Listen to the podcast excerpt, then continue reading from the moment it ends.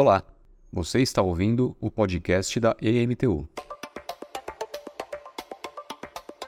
Se você é professor, professora ou estudante, já pode solicitar o benefício do passe escolar. Para te ajudar, a gente preparou um podcast bem completo, explicando todo o processo de solicitação. E quem vai nos ajudar nessa missão é a Lomas Alcalá e Camargo. Ela é responsável pelo passe livre escolar da EMTU. Antes de tudo, é importante que você leia o regulamento. Ele está disponível no site da EMTU, www.emtu.sp.gov.br. Se você ainda não leu, corre lá. Mas fique tranquilo, nós vamos trazer aqui todos os pontos importantes para fazer a solicitação do passe. Agora, a Lomas vai explicar o que é o passe escolar e quais são os tipos de passe existentes. O passe escolar da MTU é o benefício para utilizar somente nos ônibus intermunicipais metropolitanos e é para os estudantes e professores que moram no município, diferente da escola.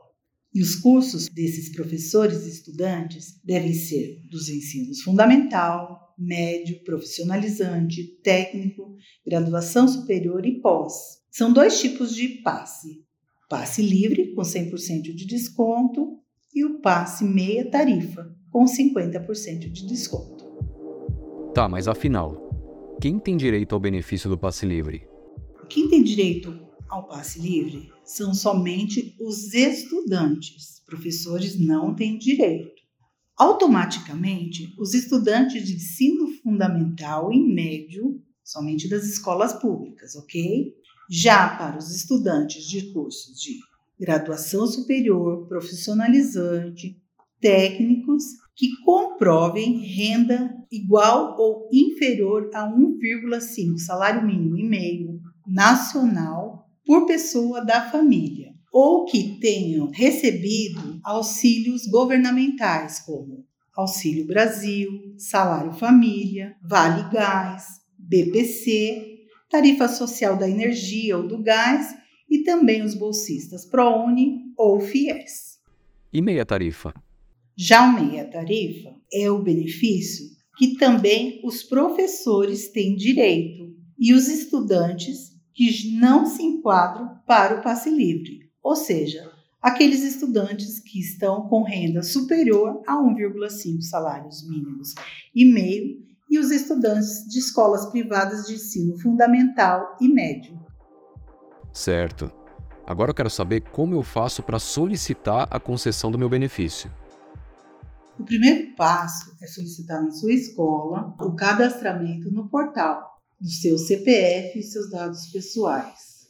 Após o cadastramento, digitalize toda a sua documentação para preencher o formulário no site da MTU. Ao preenchê-lo e enviar a documentação 100% online, vai ser gerado um boleto pague a taxa de R$ 23,45 e após 48 horas já vai ser possível acompanhar pelo site a situação da sua solicitação.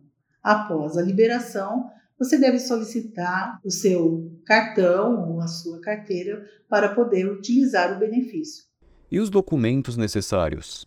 RG, CPF, comprovante de endereço em seu nome ou dos seus pais, contas de água, de luz, telefone fixo, gás encanado, TV a cabo ou de condomínio que demonstra consumo são aceitos. Se for em nome de terceiros, é importante que sejam também contas de água, luz, gás encanado ou também de condomínio que tenha o demonstrativo de consumo. Para o baixa renda, será necessário comprovante de rendimento ou dos recebimentos do benefício governamentais. E para os bolsistas ProUni, ou FIES, o termo de concessão. Para os cursos técnicos também vai ser necessário enviar a declaração do curso. E se eu já tiver o benefício e só precisar fazer a revalidação, devo pagar a taxa novamente? A taxa é paga anualmente, é pelo ano letivo. Portanto, todo ano deve ser revalidado o seu benefício, senão você não vai conseguir utilizar seu passe escolar naquele ano. Tudo certo. Terminei e enviei a solicitação. Em quanto tempo as informações são analisadas e aprovadas?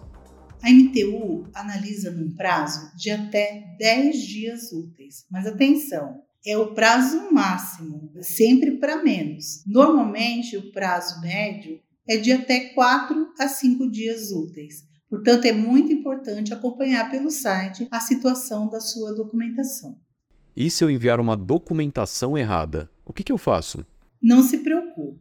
Caso você tenha enviado a documentação errada, a MTU vai reprová-la e você vai ter a possibilidade de encaminhar a documentação correta novamente.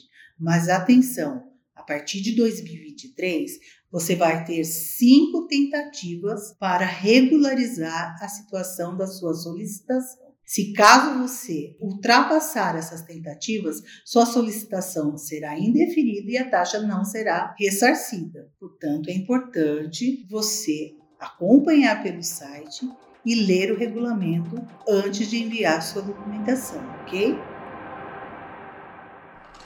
Agora que você já sabe todo o passo a passo, é só solicitar o seu benefício.